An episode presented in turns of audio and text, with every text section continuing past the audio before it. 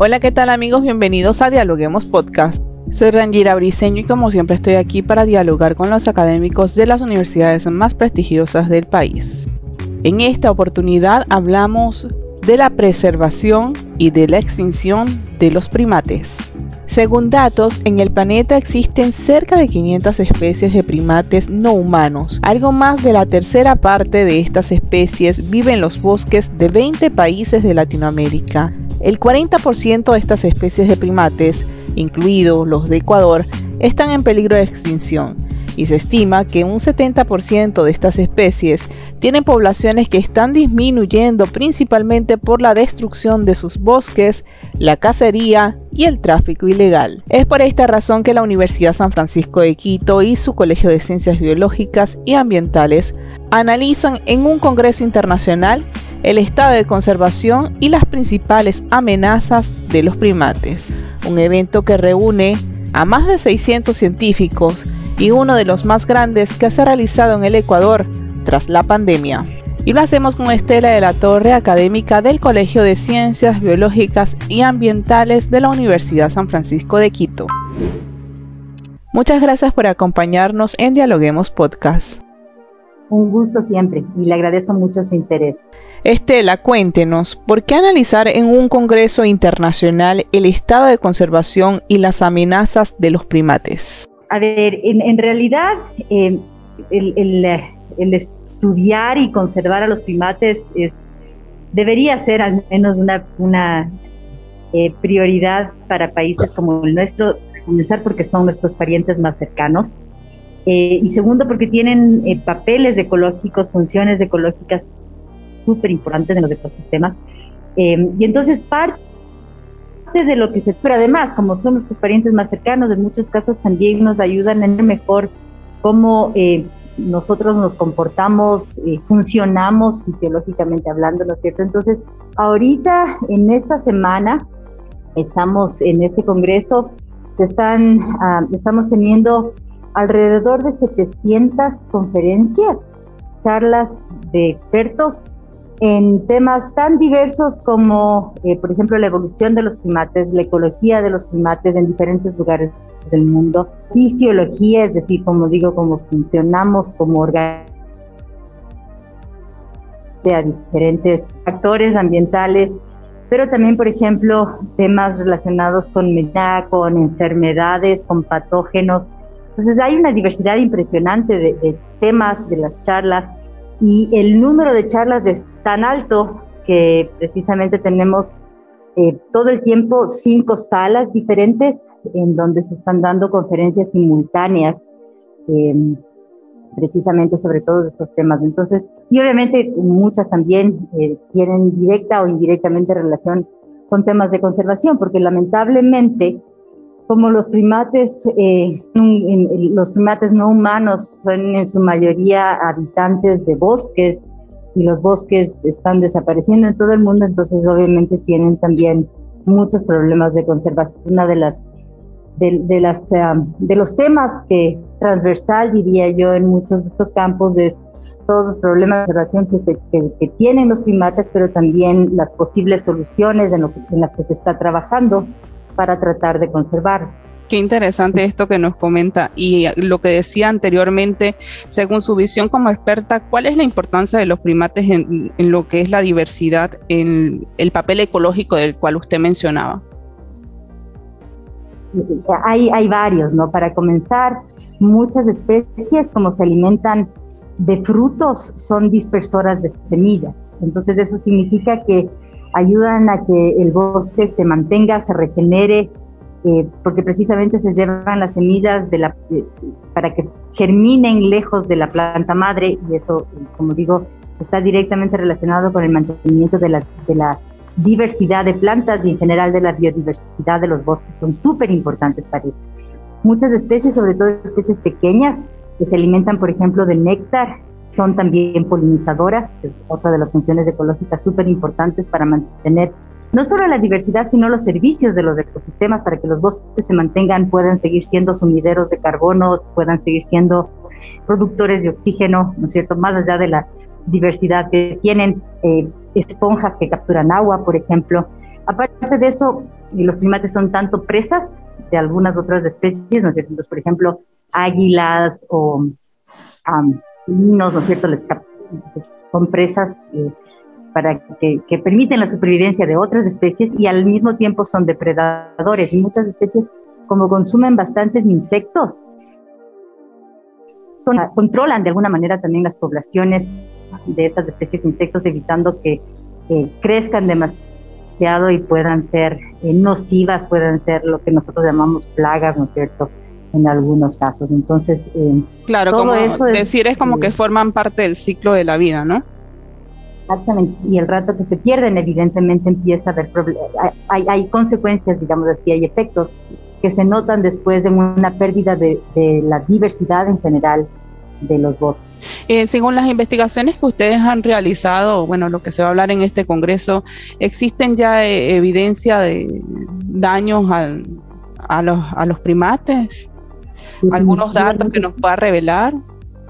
los primates en general en todo el mundo están en, serios problemas. Eh, hay estudios que sugieren que al menos una, a ver, más o menos la mitad de las, hay como 500 y piquito especies de primates en todo el mundo.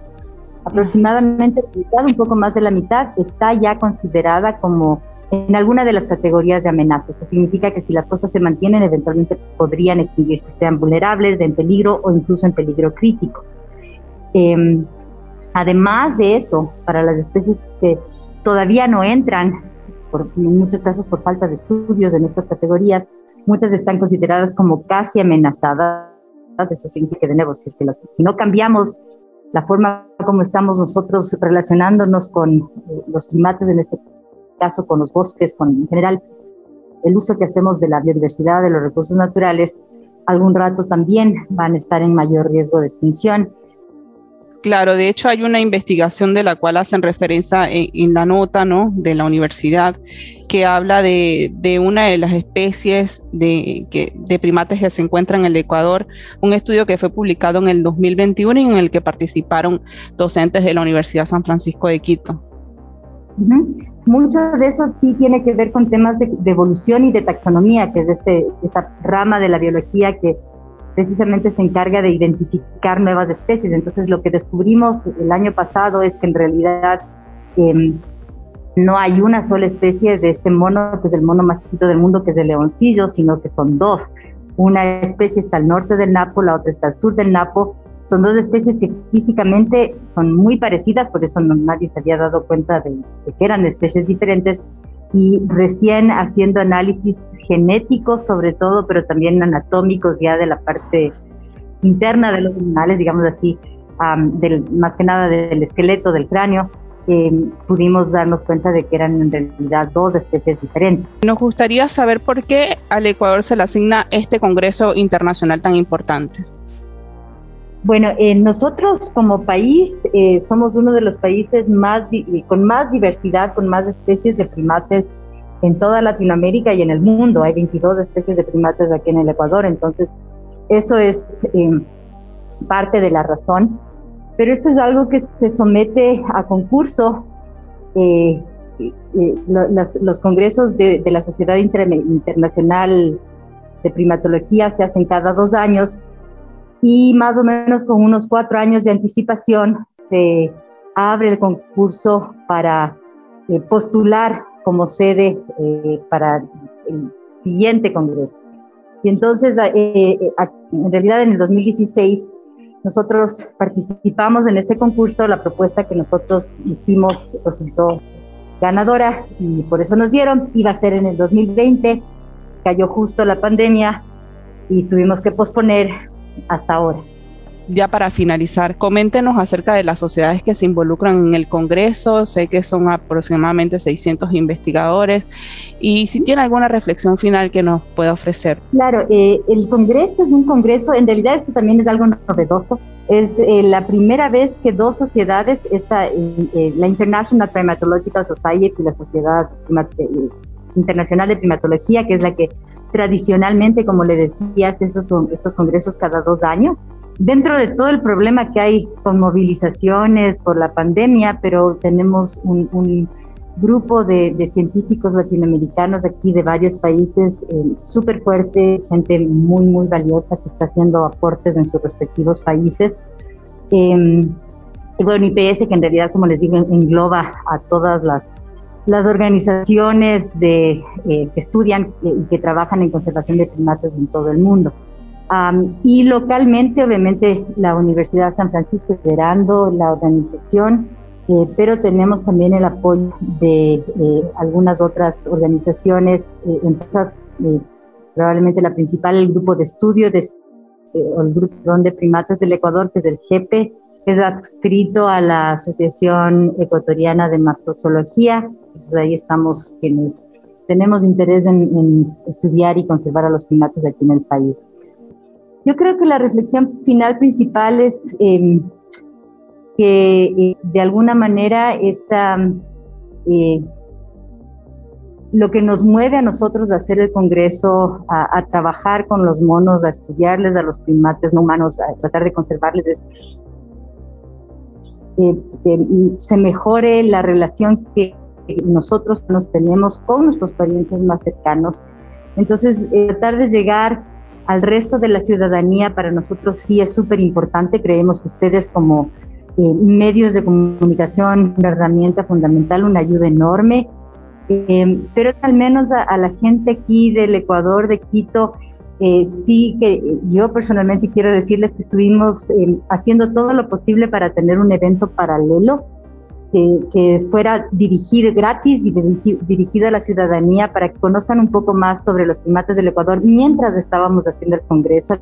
Lamentablemente, cuestiones de la pandemia, de logística, no nos fue posible hacer eso, pero eh, les pedimos que estén atentos el semestre de este año, probablemente en abril, mayo. Vamos a hacer un evento abierto a todo el público, enfocado, que, eh, o más dicho, para que la gente conozca, recuerde de la importancia de la mega diversidad del Ecuador. Somos el más diverso, con más especies, con más diversidad biológica en el mundo en relación con, con el tamaño que tenemos y esa eh, mega diversidad, la información, estamos eh, trabajando para que sea contada por los monos, para que la gente conozca un poco más sobre eh, las especies de primates no humanos que hay aquí en el Ecuador. Entonces, mi pedido, si es que es posible, es que estén atentos y em, nos acompañen cuando este evento, como digo, de, para toda la ciudadanía aquí en Quito y que esperamos a Pala también se pueda llevar al resto del país.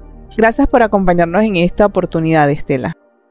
Un gusto siempre y le agradezco mucho su interés. Gracias por escucharnos. No se olviden de seguirnos en nuestras redes sociales, Facebook, Twitter e Instagram como Dialoguemos Info y visitar nuestra página web dialoguemos.es. Soy Rangira Briseño y seguimos dialogando en podcast.